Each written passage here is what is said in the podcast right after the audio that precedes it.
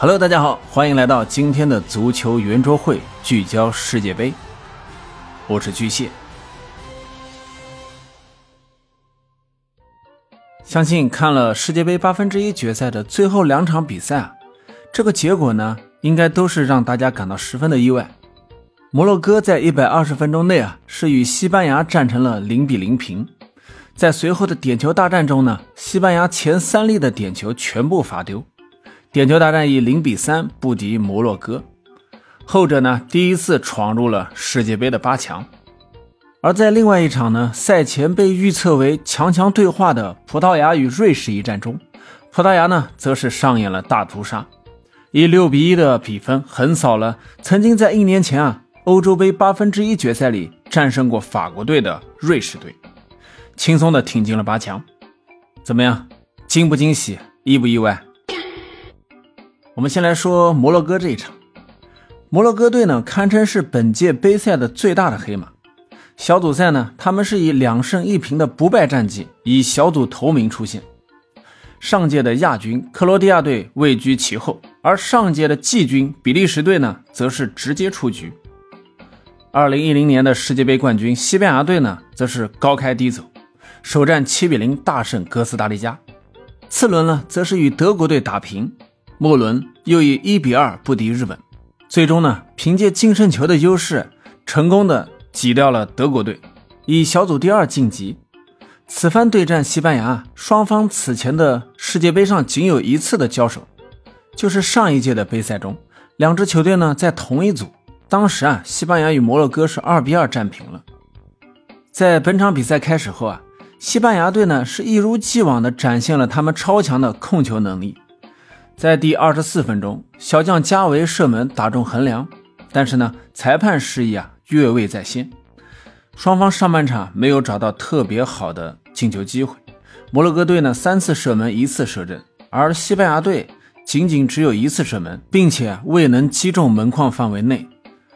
到了下半场，其实我我觉得比上半场显得更加的沉闷。虽然最后三十分钟形成了西班牙的围攻态势。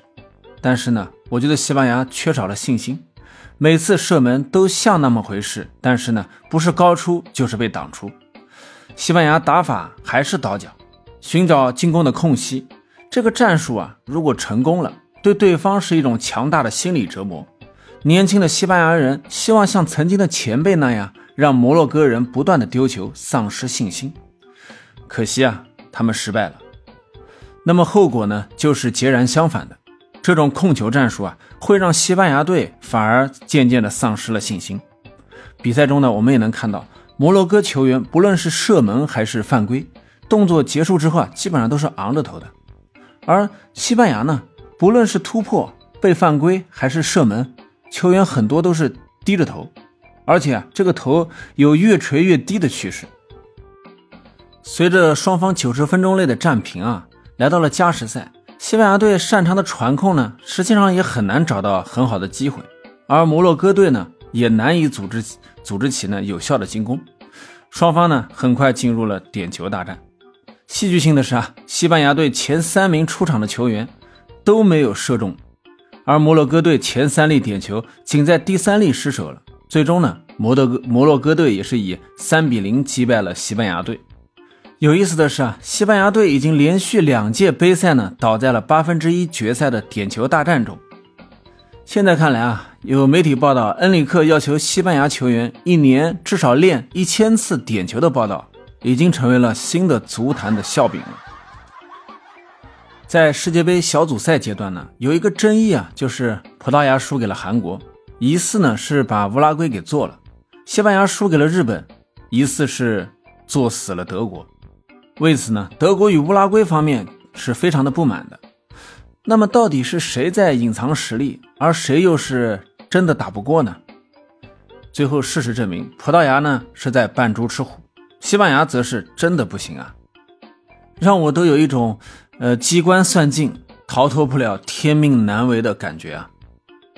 说到葡萄牙队，今天凌晨的葡萄牙真的是太虎了，面对小组赛表现不俗的瑞士队。葡萄牙队最终呢是露出了獠牙，让 C 罗替补换来的呢是一场六比一的狂胜。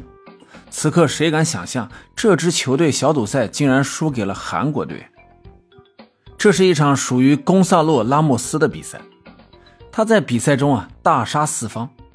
上半场啊，贡萨洛·拉莫斯小角度爆射近角破门。到了下半场，贡萨洛·拉莫斯更是一发不可收拾。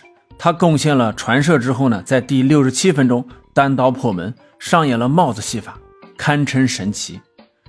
而年仅二十一岁的贡萨洛·拉莫斯完成的是一九九零年以来啊首个世界杯淘汰赛帽子戏法，并且贡萨洛·拉莫斯也成为了一九六六年的尤西比奥之后葡萄牙世界杯淘汰赛戴帽的第二个人，比肩了黑豹，做到了 C 罗、飞哥等巨星都没有完成的壮举。这还是贡萨洛·拉莫斯第一次首发，因此呢，他也成为了2002年的克洛泽之后啊，第一个在世界杯首发就完成了帽子戏法的球员。可以毫不夸张地说，贡萨洛·拉莫斯一战成名。这样踢下去，几乎可以肯定的是，C 罗要给贡贡萨洛·拉莫斯啊打替补了。随着葡萄牙队让 C 罗坐在替补席上啊，或许呢，才是真正的开启了冠军之路。同时呢，呃，我也希望总裁能够调整好自己的心态和状态，迎接每一位球员心目中那至高无上的荣耀吧。那么至此呢，本届世界杯的八强已经全部诞生了，他们分别是上半区的荷兰对阵阿根廷，克罗地亚对巴西，以及下半区的英格兰对法国，摩洛哥对葡萄牙。本届世界杯也仅剩最后三轮比赛了，对于后面的比赛，大家怎么看呢？欢迎评论区留言与我讨论。今天的节目就到这里，感谢您的收听。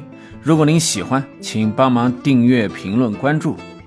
我们下期再见。